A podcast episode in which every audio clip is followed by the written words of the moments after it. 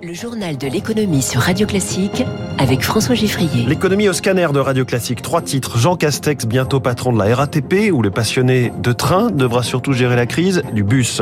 La France face à l'hiver électrique et l'Europe sans vraie solution sur le prix du gaz. Et puis la révolution chinoise dans la voiture électrique, reportage au mondial de l'auto. Première invité dans quelques minutes, alors que les Français n'ont jamais autant changé de fournisseur d'énergie qu'en ce moment. Xavier Pinon, le cofondateur de Selectra, sera dans Comment j'ai réussi. Radio. Classique. Le retour programmé d'un jeune retraité de la politique. Souvenez-vous, il occupait les plus hautes fonctions il y a encore six mois, même s'il pouvait aussi s'amuser à jouer les contrôleurs de train. Mesdames, Messieurs, votre attention s'il vous plaît. Je vous souhaite la bienvenue à bord du train Intercity de nuit numéro 5773 à destination de Nice-Ville. Exceptionnellement, ce n'est pas votre chef de bord qui vous parle, mais le Premier ministre. Jean Castex ici en mai 2021, le voilà annoncé à la tête de la RATP. Le poste est vacant depuis le départ de Catherine Guilloire il y a trois semaines. Elle-même avait succédé à Elisabeth Borne, future première ministre. Décidément, y aurait-il un lien entre Matignon et la régie des transports parisiens? En tout cas, cette future nomination annoncée hier par la publication spécialisée Mobilettre est tout sauf euh, bien perçue par, en tout cas, le seul syndicat qui se soit exprimé, l'UNSA RATP. Harold Lamas en est le secrétaire général. On nous met un PDG qui connaît rien au transport, strictement rien. Je rappelle qu'il a sorti euh, à un moment, alors qu'il était euh, Premier ministre, que conduire euh, un bus à la RATP n'était pas plus dur que conduire un bus à Clermont-Ferrand. C'est pour dire le niveau de connaissance qu'il a pour les salariés.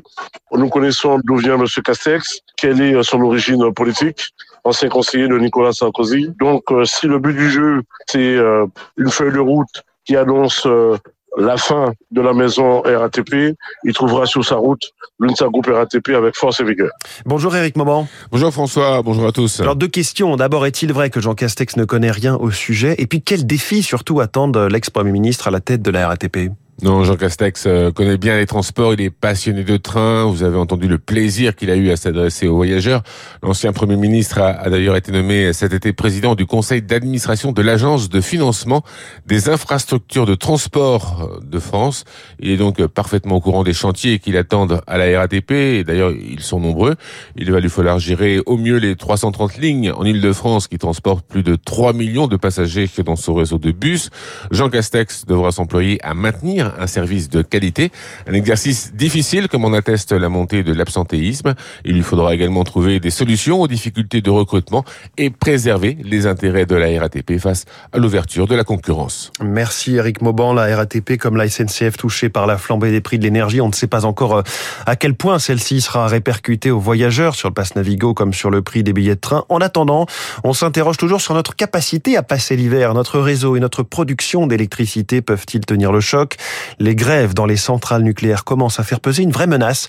RTE, le réseau de transport d'électricité, le reconnaît, mais dans sa toute dernière prévision, il reste optimiste, comme le détaille l'un de ses directeurs exécutifs, Thomas Vérinck. Dans la mesure où il y a eu des mouvements sociaux au cours des deux, trois dernières semaines, il y a eu des prolongations de durée de maintenance.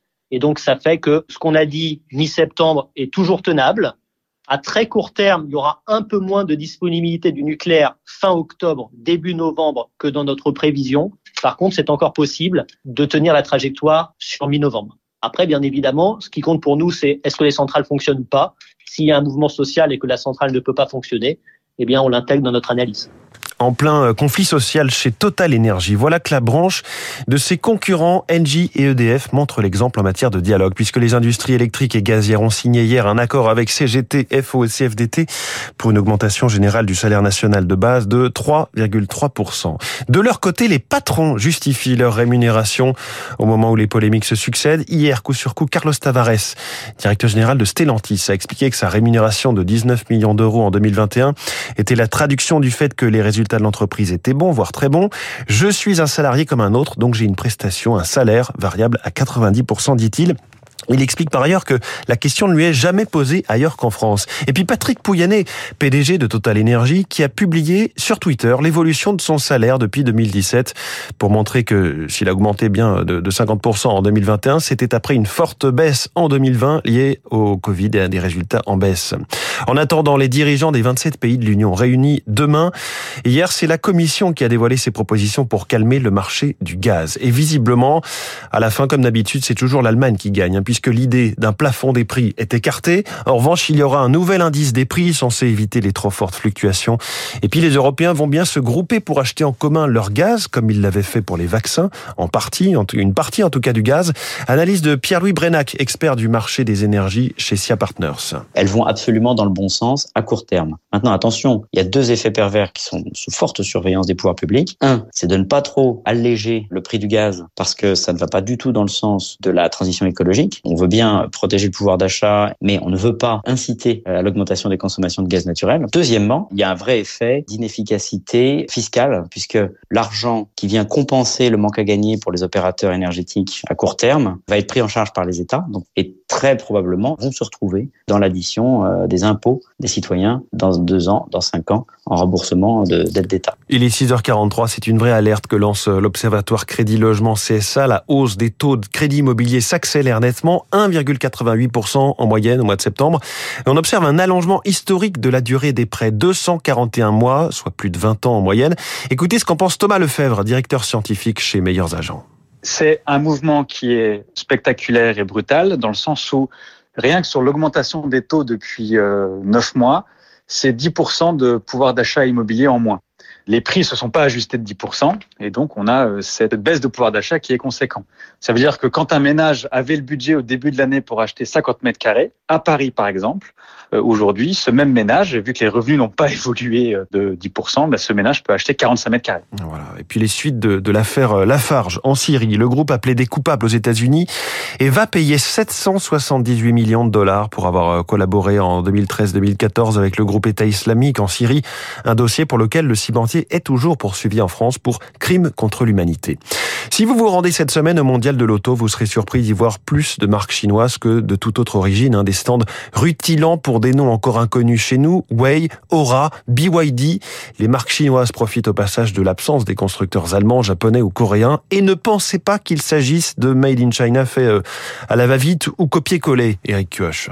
De la berline au SUV, les courbes sont soignées, les habitacles travaillés, dopés à l'électronique dernier cri. La marque chinoise BYD s'expose sur un stand aussi grand que celui de Stellantis, à la taille des ambitions affichées par son porte-parole Mike Belafonte. C'est un océan d'opportunités et tout le monde peut y pêcher. Nous sommes les plus gros constructeurs de véhicules électriques au monde. Nous voulons montrer que la Chine peut proposer la meilleure qualité au plus grand nombre. Même discours pour les autres marques chinoises comme Wei ou Aura, toutes mises sur une stratégie 100% électrique, affûté depuis deux décennies et qui arrive aujourd'hui à maturité, explique José Bagdad, expert automobile chez PwC. Ils ont maîtrise de l'ensemble de la chaîne, depuis la construction de la batterie jusqu'au véhicule et même demain aux questions de services associés dans le véhicule. Un vrai gap en qualité par rapport à certains constructeurs européens. En Europe, les marques chinoises restent méconnues du grand public. Pourtant, cette nouvelle concurrence inquiète déjà Carlos Tavares, directeur général de Stellantis. Ce sont bien sûr des concurrents extrêmement dangereux. Il va falloir qu'on continue à travailler pour réduire nos coûts de manière à ce qu'on puisse être compétitif par rapport à eux. À l'horizon 2025, selon les prévisions, à mesure que se développe la mobilité verte, les marques chinoises pourraient occuper jusqu'à un tiers du marché de la voiture électrique. Eric Cuoche, la bonne nouvelle de la nuit est signée Netflix qui a publié ses résultats pour le troisième trimestre. 2 400 000 abonnés supplémentaires. C'est bien plus que prévu et surtout, cela fait suite à une baisse d'un million de 100 000 abonnés au trimestre précédent. Vous savez, Netflix va amener des offres avec de la publicité dans, dans quelques jours. Euh, Netflix qui a été salué après la clôture avec un bond de 14% de son action. Au global, le Dow Jones comme le Nasdaq ont gagné 1%, le CAC 40 un demi pour cent à 6067 points. En ce moment, le Nikkei gagne 1,42%.